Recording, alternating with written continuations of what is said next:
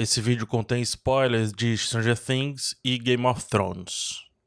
O mestre Ariano Suassuna certa vez nos presenteou com o funk que dizia: Um cavalo morto é um animal sem vida.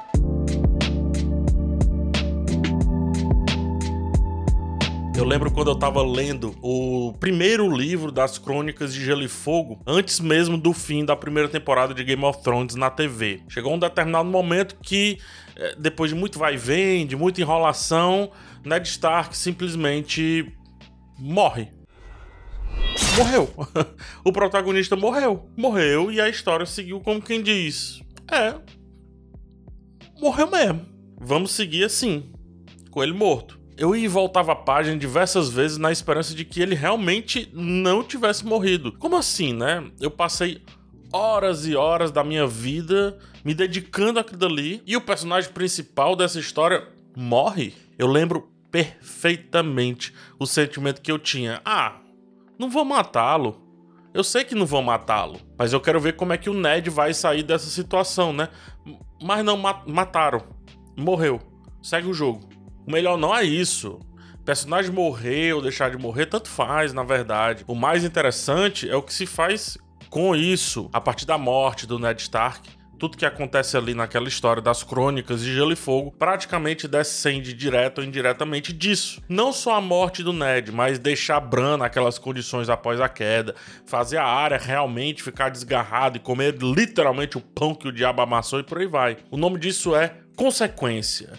Toda boa história precisa respeitar a danada dessa palavra, consequência corta pra quarta e muito boa temporada de Stranger Things. A série é uma das mais populares dos últimos anos. Acovardou-se ao matar, ou não matar, na verdade, a Max. A cena é a seguinte: Max está praticamente morta nos braços de Lucas. Temos ali todos os elementos da série: amizade, terror e grandes ameaças. Segundos atrás, a personagem estava de fato sendo quebrada pelo Vecna, em partes, né? Braço, perna, etc. Quando nos braços de Lucas, ela fala: Eu não enxergo nada, eu não sinto nada. E depois de algumas leves respiradas, para. A dor é instantânea. Eu sento na ponta da cadeira. Eu vibro e, e sofro ao mesmo tempo. Caramba, como assim eles tiveram a coragem de matá-la? Uma temporada inteira dedicada a personagem, dedicada a seu luto, suas dores, e aí a sua morte vem como a catapulta que aqueles meninos precisavam para deixar de serem meninos e passar a enxergar suas aventuras como gente grande, não balela.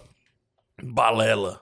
Não só trouxeram a Max de volta, como fizeram isso através de um Deus Ex Machina, ou seja, inventaram um poder para Eleven que nunca, nunca, jamais foi trabalhado. Pouparam a nossa dor mas esfriaram a história que, definitivamente, precisava de uma morte para realmente marcar a transição daquela história para algo mais maduro. Ora, existem pessoas que começaram a acompanhar Stranger Things muito jovens. E hoje já são até adultos. Quem sabe até já passaram por momentos tão ou mais complicados quanto Vide aí os dois anos de pandemia, inclusive. Esse era o momento certo do amadurecimento total, da conexão com esse tipo de público e de um recado com outros tipos de público, do tipo: Ei, tudo pode acontecer aqui, gente. Isso é o momento do rompimento, é o momento da travessia, a chamada para dizer: não somos mais o que um dia fomos. Martin, né, George Martin, escritor do Game of Thrones, fala que, abre aspas, uma vez que você aceitou que você tem que incluir a morte, então você deve ser honesto e indicar que pode derrubar qualquer um a qualquer momento. Você não pode viver para sempre só porque você é um garoto bonito ou o melhor amigo do herói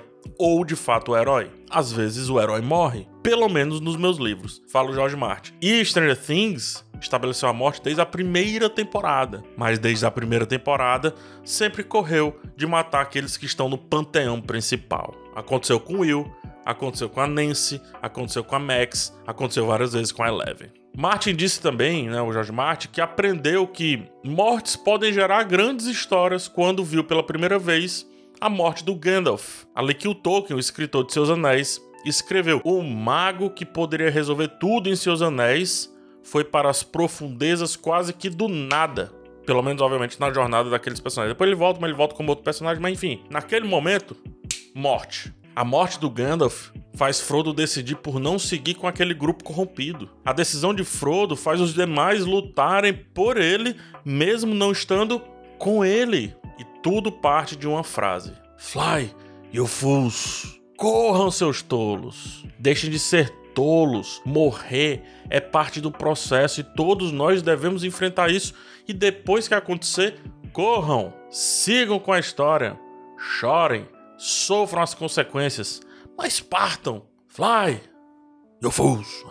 em vez disso, Stranger Things cria personagens secundários, faz a gente se apegar a esses personagens muito bem, é fato, e os mata. Pelo menos isso. O Ed foi o personagem da vez. A cena da morte do melhor mestre de RPG, que os seriados já viram desde sempre, é isolada, presenciada apenas por um par de olhos, impactante porque a gente gosta do personagem, mas não tão impactante para a história como um todo. Tanto que, segundos depois, a ameaça é vencida, e até questionamos se realmente Ed teve uma morte tão digna. As consequências disso são muito baixas. Poucas pessoas realmente conheciam o Ed. Ele praticamente tinha uma relação ali com Dustin. E olhe lá, vai. Curioso que, conforme falei no outro vídeo, o melhor episódio dessa temporada é resultado do luto da morte do irmão de Max. Billy deu a sua vida na terceira temporada e a consequência disso gerou um momento muito marcante nessa temporada de Stranger Things, o que confirma mortes são necessárias e devem ser respeitadas mortes, inclusive, quanto mais próximas do panteão principal, mais impactantes. O próprio Game of Thrones já provou do veneno das avessas, né? Ou seja, da falta de coragem de matar. Jon Snow morre, seria o fim do cara, um personagem que foi trabalhado desde a primeira temporada, mas volta ressuscitado. A partir dali, cara, para mim, Jon Snow pode morrer várias vezes que ah, ele volta. Tudo bem que a circunstância permitia, porque isso foi trabalhado com antecedência, mas, cara, já era um Game of Thrones sem os livros do Marte, o que explica e muito o motivo dessa volta tão frívola. Se for para voltar, nem leva, nem leva.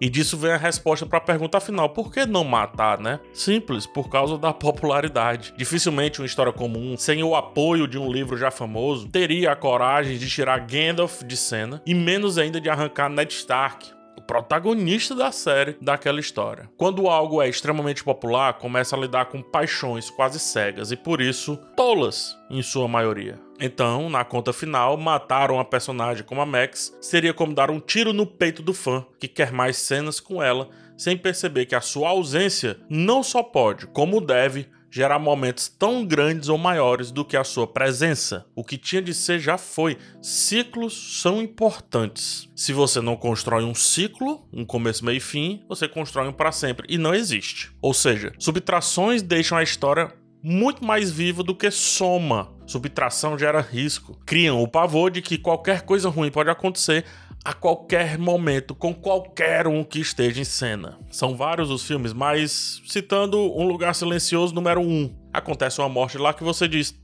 morreu mesmo? Morreu? Morreu com muitas honras e é isso. A partir de agora, meu irmão, corram. Corram muito, porque o bicho pode pegar. A ameaça ganha peso, ganha respeito. O vilão cresce em amplitude e o potencial dramático é atingido com muita, muita força. Abre aspas. Quando a neve cai e os ventos brancos sopram, o lobo solitário morre, mas o bando sobrevive. Fecha aspas. Isso o Martin escreveu no primeiro livro das Crônicas de Gelo e Fogo. Quando estamos diante de histórias que precisam amadurecer, alguns elementos triviais da vida devem acontecer. Vida em abundância é muito massa, é muito bom. Gera memórias, gera momentos, por aí vai. Porém, o peso disso tudo só é possível ter certeza quando vira poeira, quando vira legado. E em alguns casos, legado é morte, e morte é a vida, que muitas vezes falta para que algumas histórias não abracem com facilidade o senso comum, não abracem o simples, não abracem aquilo que vai ser aceito facilmente pelo público. Mais vale uma história bem contada a partir de verdades do que verdades ditas sem nenhuma história para ser contada.